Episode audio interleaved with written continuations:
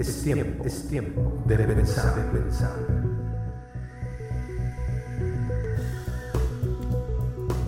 Muchacho, estudio. Muy bien, estamos en el estudio número 6 de Fundamentos de la Fe en Jesucristo.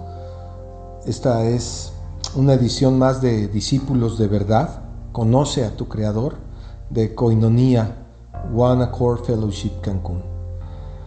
Conoceremos estos títulos con los que se le atribuyen al Señor ciertas particularidades.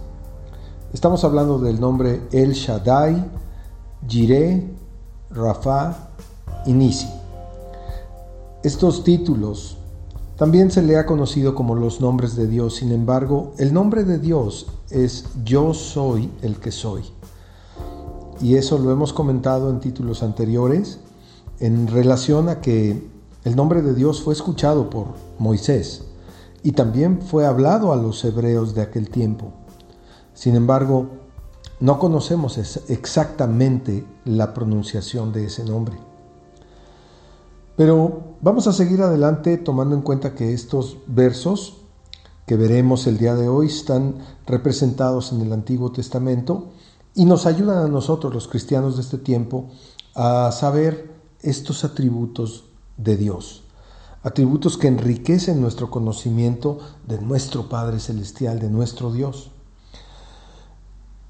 Estos títulos que se le atribuyen en el Antiguo Testamento, cada uno de ellos tiene una referencia particular a situaciones que afrontaba el, reino de Israel y donde se presentaba la intervención de Dios para su pueblo. Veamos. El primero es El Shaddai. Significa Dios Todopoderoso. Podemos encontrar la referencia a este nombre en Génesis 17.1. Se trata del absoluto poder sobre todo lo creado y sobre todo lo espiritual que tiene Dios. ¿Cuál es el poder que sostiene el universo entero? Eso es lo que yo preguntaría. Y entre muchas otras cosas, ¿Quién tiene poder para dar la vida? Solamente Dios. Solo alguien con ilimitadas facultades y recursos puede hacerlo de esta manera. Y ese es nuestro Dios, el Creador. Génesis 17.1 lo narra de esta manera. Por supuesto que es importante leer el contexto de estos versos para entender lo que estaba pasando en ese momento. Dice la palabra, era Abraham de edad de 99 años cuando le apareció Yahweh y le dijo, yo soy el Dios Todopoderoso, anda delante de mí y sé perfecto. Vamos a analizar un poquito esto. Era Abraham ya de edad muy avanzada, 99 años, cuando se le apareció Dios. Y le dijo textualmente, yo soy el Dios todopoderoso. ¿Qué significa esto? Significa que Abraham, siendo un hombre común, Dios lo escoge para hacer de él una gran nación, donde a partir del pueblo judío nos traería a Jesucristo el Mesías. Nacería de ahí entonces un pueblo de reyes y sacerdotes que somos nosotros, el pueblo cristiano, hombres y mujeres nacidos de nuevo para servir al Señor. Esta es la iglesia de Dios, que se narra en Apocalipsis 1 del 5 al 7. No lo vamos a ver en esta ocasión. Sin embargo, quiero que te des cuenta de la importancia de cómo Abraham, siendo un hombre sencillo de corazón, Dios se le, se le presenta y le dice, yo soy el Dios Todopoderoso. Recordemos que Abraham le fue eh, por parte de Dios presentada una promesa de tener una descendencia incontable.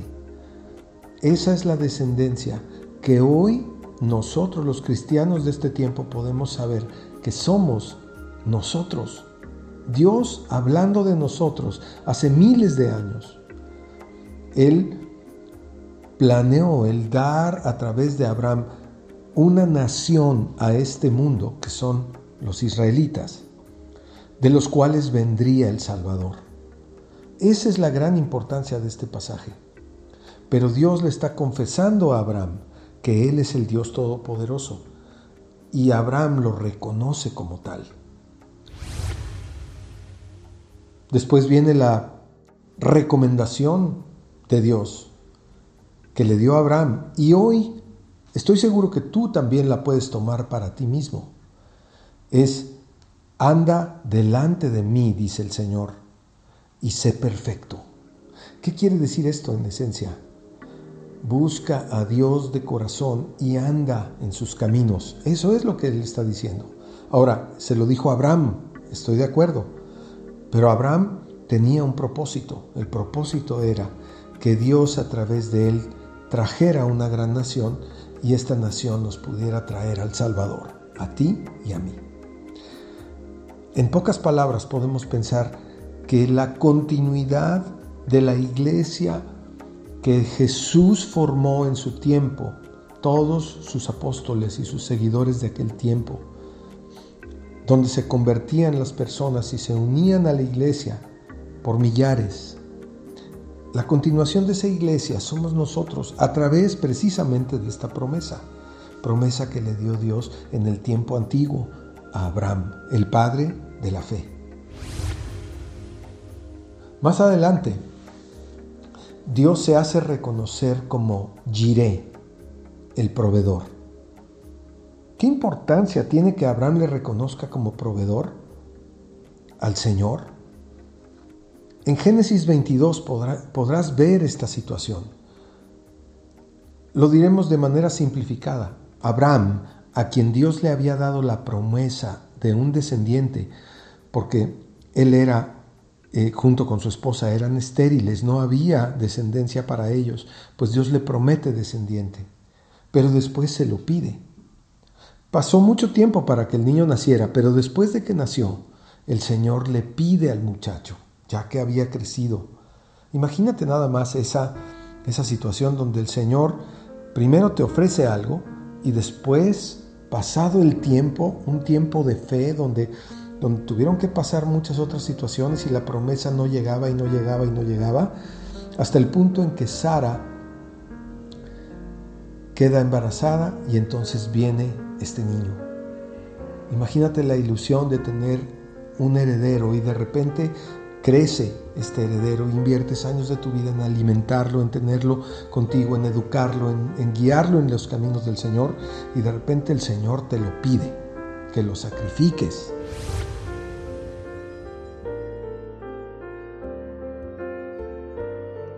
Atrévete a leer y cambia tu destino. La Biblia es la voz de tu Creador y tiene todo el poder de su Espíritu para que tengas vida abundante.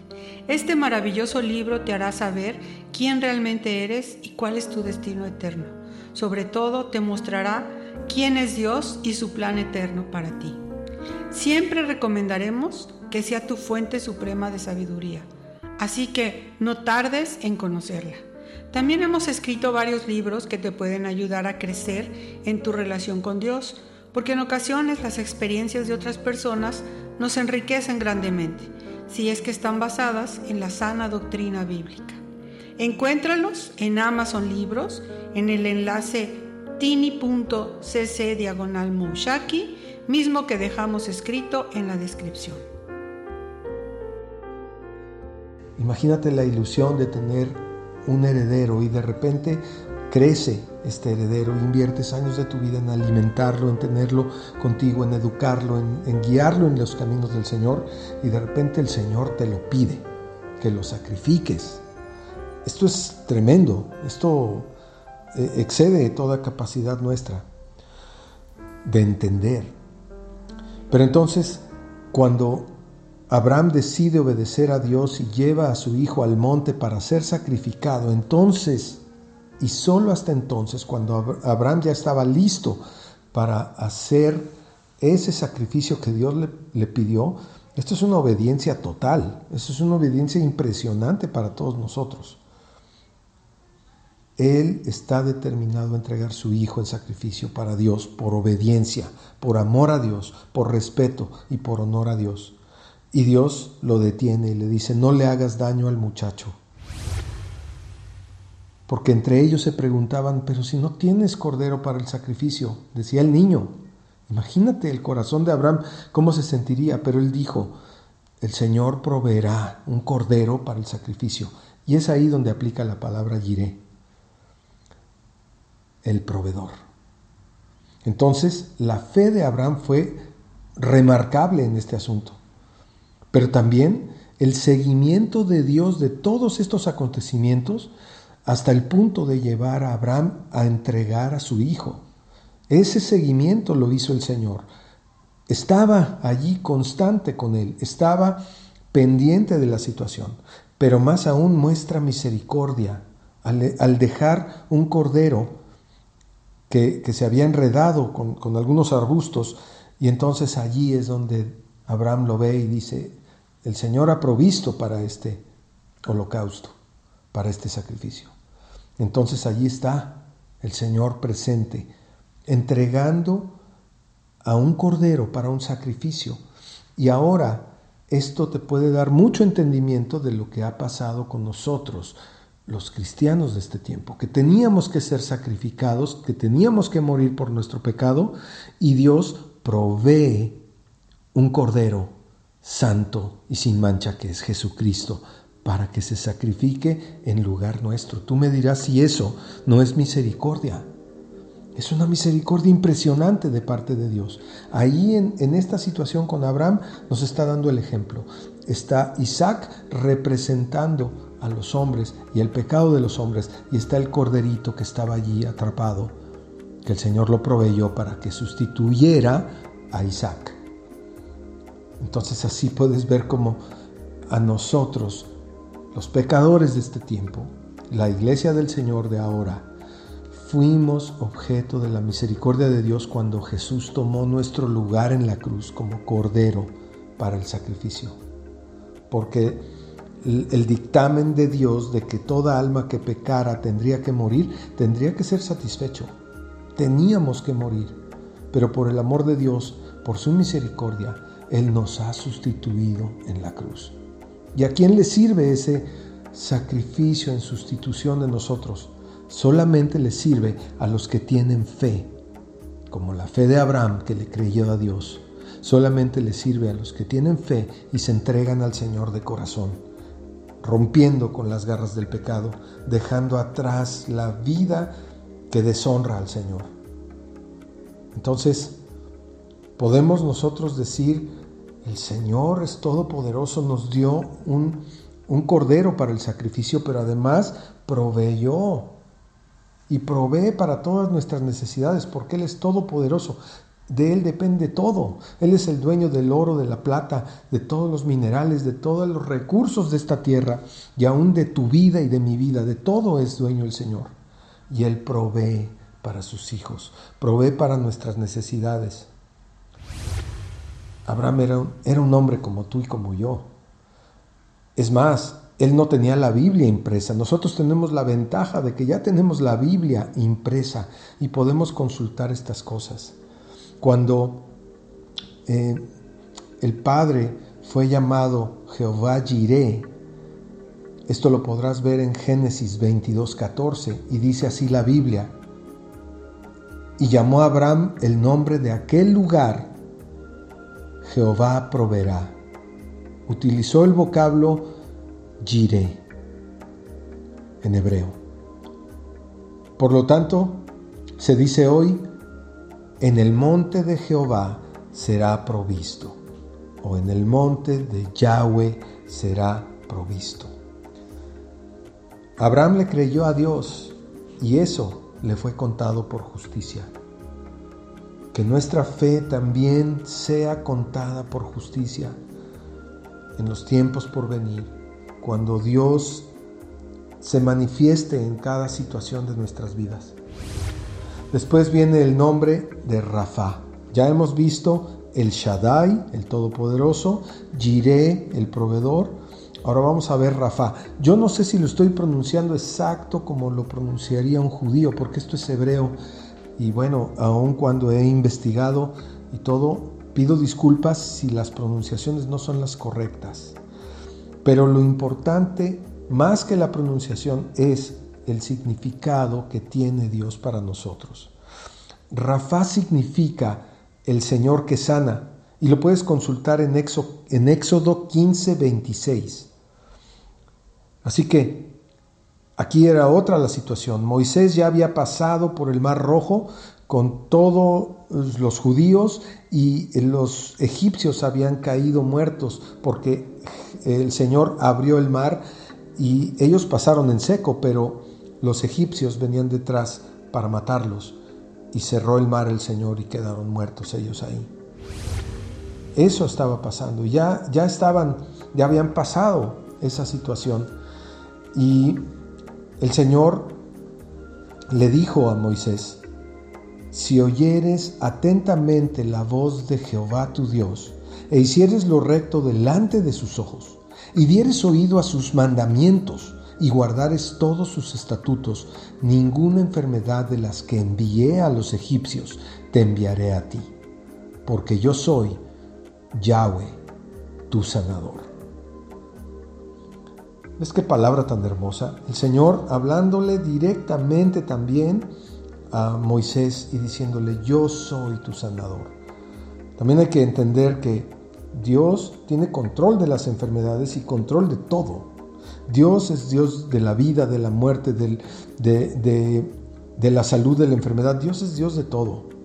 O sea, Él tiene poder para, para, para todo. Entonces, si Él es Rafa, si Él es nuestro sanador, lo único que podemos hacer es entender que nosotros no tenemos la, respuesta para la salud humana pero si Dios dice, yo soy tu sanador, lo único que necesitamos hacer es creer. Creer en, lo, que Él nos ha, en lo que Él nos ha estado diciendo. Sus nombres representan, o estos títulos representan, que Dios está por nosotros. Es el Todopoderoso, es nuestro proveedor, es nuestro sanador. Así es que si alguien está pasando por enfermedad, confía en el Señor. Confía como confiaron estos hombres, hombres de fe. Hoy también debemos ser nosotros hombres de fe, en, hombres y mujeres de fe, en un mundo que está caído y sin esperanza. Y no me puedes decir que este mundo es esperanzador cuando es todo lo contrario. Es un mundo que se está debatiendo entre la vida y la muerte es un mundo que está triste, que está decepcionado. Pero hoy tenemos en Dios tantas cosas, tantas cosas que puede Él hacer en nuestras vidas solamente por tener fe en Él, confianza plena, seguridad de que Él va a hacer las cosas que ha dicho que va a hacer, porque ya lo ha comprobado por todas las edades, lo ha comprobado en todos los imperios de la tierra que Él es Dios, todopoderoso y eterno. Al final veremos ahora Nisi. Nisi es un vocablo que se utilizó precisamente para darle significado a nuestras vidas en el Señor, un significado de que somos parte de su reino eterno. Verás, a Moisés que fue quien experimentó, después de la liberación de Egipto, experimentó un trato muy áspero de parte de los, de los hebreos de aquel tiempo, porque el pueblo se quejaba de todo, se quejaba de que no había agua, de que no tenían que comer, y Moisés llegó a pensar que lo querían hasta matar, porque le decían, ¿por qué nos sacaste de Egipto a morir en el desierto? Porque pasaron 40 años para que ellos llegaran a la tierra prometida. Entonces, en este contexto, el Señor le dice a Moisés, después de incluso haber tenido una, una guerra contra los amalecitas, que eran enemigos del, pueblo de Israel, eh, el Señor le dijo a Moisés de esta manera, esto está en Éxodo 17, 14 al 16. Pon atención a lo que le dijo el Señor. Dice, y Yahweh dijo a Moisés, escribe esto para memoria en un libro, y di a Josué que raeré del todo la memoria de Amalek de debajo del cielo. Y Moisés edificó un altar y llamó su nombre Jehová Nisi. Y dijo, por cuanto la mano de Amalek se levantó contra el trono de Yahweh, tendrá guerra con Amalek de generación en generación. Cuando vemos este vocablo Nisi, ahí esta palabra nos está refiriendo a aquella guerra que tuvieron eh, los israelitas con los amalecitas, donde los israelitas salieron victoriosos y donde Dios está diciendo que eh, Amalek se levantó contra su trono y esta, este tipo de personas que están en contra de Dios tendrán guerra de generación en generación con Dios. Hoy por hoy tenemos enemigos de Dios en muchas partes. Nosotros mismos antes de conocer a Cristo éramos enemigos de Dios. Pero hoy podemos gozar de Jehová Nisi, que es nuestro estandarte, nuestra bandera. Cuando habla de bandera o de estandarte, nos está diciendo a todos los que conocemos a Cristo y tenemos comunión con, con el Señor. Nos está diciendo que somos parte de un reino eterno. Estamos en esta tierra, pero no somos de esta tierra. Somos parte del reino eterno de Dios que opera en este mundo, aunque este mundo en este momento está dominado por el, por el enemigo, por el maligno, por Satanás. Lo cual puedes ver perfectamente cuando vayas a internet o cuando vayas a, a Netflix a poner una película. Te vas a dar cuenta que Satanás tiene dominio de los medios, de los medios digitales, de, la televisión, de los espectáculos. Eso ya es bien sabido y conocido por todos. Pero él tiene dominio sobre los gobiernos, sobre las leyes de los gobiernos que están levantando leyes en contra de Dios en muchos casos. Pero hay un reino superior, es el reino de nuestro Padre eterno, es el reino de Dios, donde todo aquel que se refugia y viene al Señor con humildad de corazón y se rinde a Él, Dios lo transforma y lo hace nacer de nuevo. Este nuevo nacimiento solo lo puede hacer el Señor, solo lo puede hacer Él. Pero con ese nuevo nacimiento el Señor te da una nueva identidad en el reino de Dios. Así que puedes gozarte de, de, que si ya tienes una relación con Cristo, de que si ya naciste de nuevo, de que si Dios te ha regenerado, ya no eres aquella persona que solamente se dedicaba a pecar, a destruir, a hacer cosas indebidas. Ahora eres una persona que depende de un Dios que es todopoderoso, que es proveedor, que es tu sanador y que es tu bandera y tu estandarte en un reino que no tendrá fin. Bendito sea el nombre del Señor, porque todo aquel que reconoce su condición de pecado y, cae delante de la mirada y de la presencia de Dios para pedir perdón, todo aquel que hace esto reconociendo que Jesús es el Señor y que Dios le levantó de los muertos, podrá ser salvo. ¿Por qué? porque Dios así se lo ha permitido. Entonces, gózate con nosotros. Esto no es cuestión de palabras, de palabras humanas. Esta es la palabra de Dios que está en las Escrituras, que está en el Antiguo Testamento y que también está en el Nuevo Testamento y que le da a tu vida la libertad perfecta. ¿Libertad de qué? De los vicios, del pecado, de la maldad, de todo. Porque si tú te entregas al Señor, y Él te hace una nueva criatura. Tú ahora serás completamente libre y Dios habrá roto las cadenas. Bendito sea el nombre del Señor y alabado sea su nombre porque hay salvación para los que le buscan. ¿Le buscarás tú? Esa es una gran pregunta que solamente tú puedes responder. Que Dios te bendiga y que haga resplandecer su rostro sobre ti. Pero si Dios te llama al arrepentimiento, entrégate al Señor, deja de pecar y síguele a Él, porque Él es el buen pastor y su vida da por sus ovejas. Si te parece útil este contenido, por favor compártelo, suscríbete y dale me gusta. Con esto ayudarás a más personas a ser transformadas por medio de la renovación de su entendimiento. Recuerda que tú puedes ayudar a salvar una vida, porque ahora sabes y crees que solo Cristo salva. Muchas gracias. Bien amigos, eso fue todo por hoy desde Cancún, Mushaki. Hasta pronto.